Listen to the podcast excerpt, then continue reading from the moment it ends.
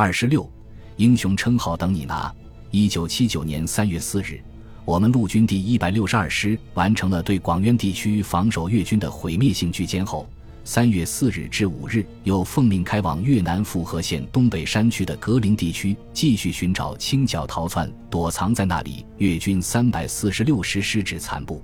格陵地区是越军又一个连接东北各地区间前沿防线的交通枢纽点上的小支撑点。格陵地区地形特征更为特殊，不但山高密林、山峦起伏，而且地下山洞交错相互连接，是典型的喀斯特地貌特征，特别利于溃败散逃越军残部在这里躲藏保命。我们高级连三月五日开始在格陵外的糖厂和孤山附近占领阵地，就地待命。我们连队从广渊撤出来时。团司令部炮兵股的罗明信参谋一直跟随我们连队开进。三月六日早上，团指电令我们连队抽出两个班去格林配合步兵攻打越军的火力点。当天晚上，连队正准备开晚饭，团指突然令我们连队火迅赶往格林候令。我们连队受令立马启程。刚下过雨后的路面未干打滑，司机小心驾驶。我们连队准时奉命开进格林清剿任务区，跟随在团指附近的指定位置构筑好了高射机枪掩体，占领阵地，做好了对空射击准备。白天，各排轮流抽调出去，配合协助步兵营连搜山，攻打越军的火力点。根据上级机关侦讯的情报分折，越军第三百四十六师大部队被歼灭后。越军第三百四十六师师指挥所可能就逃窜藏匿在格陵地区。我们陆军第一百六十二师因执行搜山清剿任务，大口径远程火炮已没有用武之地，所以我师炮兵团已提前返回国内，其余各团都相继开进格陵相邻地区，实行划片包干，进行拉网式搜查清剿，寻找追歼越军第三百四十六师残部和指挥所。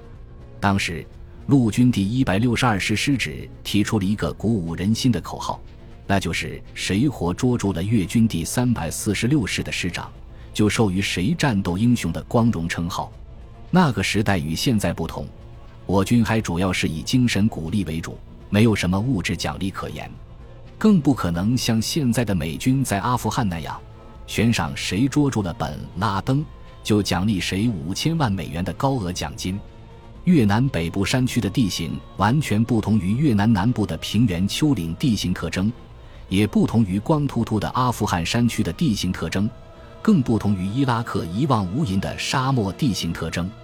要在这高山密林和地下洞穴纵横交错的迷宫中找到这个越军师长，谈何容易？美军花那么大的力气，甚至联合北约国家的军事力量，动用了一切当今高科技的所有手段。用了那么漫长的时间，至今连本拉登的人影也没找着。我们陆军第一百六十二师也几乎把整个复合、格林和苏曼地区搜索几次了，也摧毁了越军的不少火力点，打死了不少溃散在这一地区的越军残部，就是没有抓住越军第三百四十六师的这个师长。关于越军第三百四十六师的师长的下落问题。网络论坛上曾流传有越军第三百四十六师师长黄典山大校被我军乱枪打死的一种说法。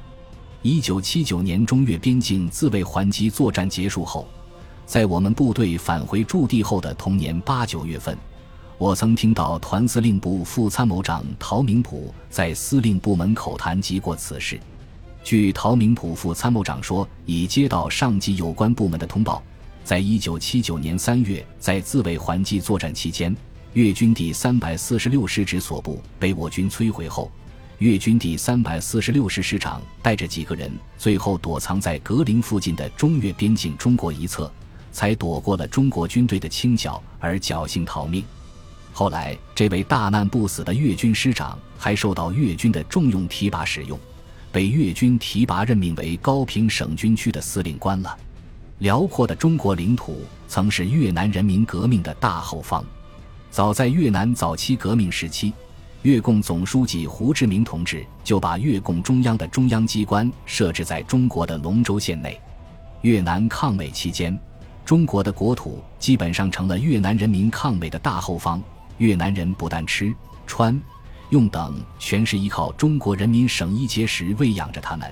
许多越南人都来到中国接受过培训，就连越军第三幺六师的师长都曾到我们一百三十五师任见习副师长，被培训实习了一年时间。所以，大多数越南军人和老百姓都会讲中国的普通话，更熟悉中国的地理环境情况。中越之间国境线那么长，地形也非常复杂，除关隘要点外，基本无人防守。躲藏几个人也是很容易的事，最危险的地方也就是最安全的地方。这个越军师长看来对中国的学问的确有一定的研究，这家伙运气也正走上风。虽然全师兄弟几乎被歼灭尽光，自己不但保住了小命，最后还升了官，运气真还不错吧？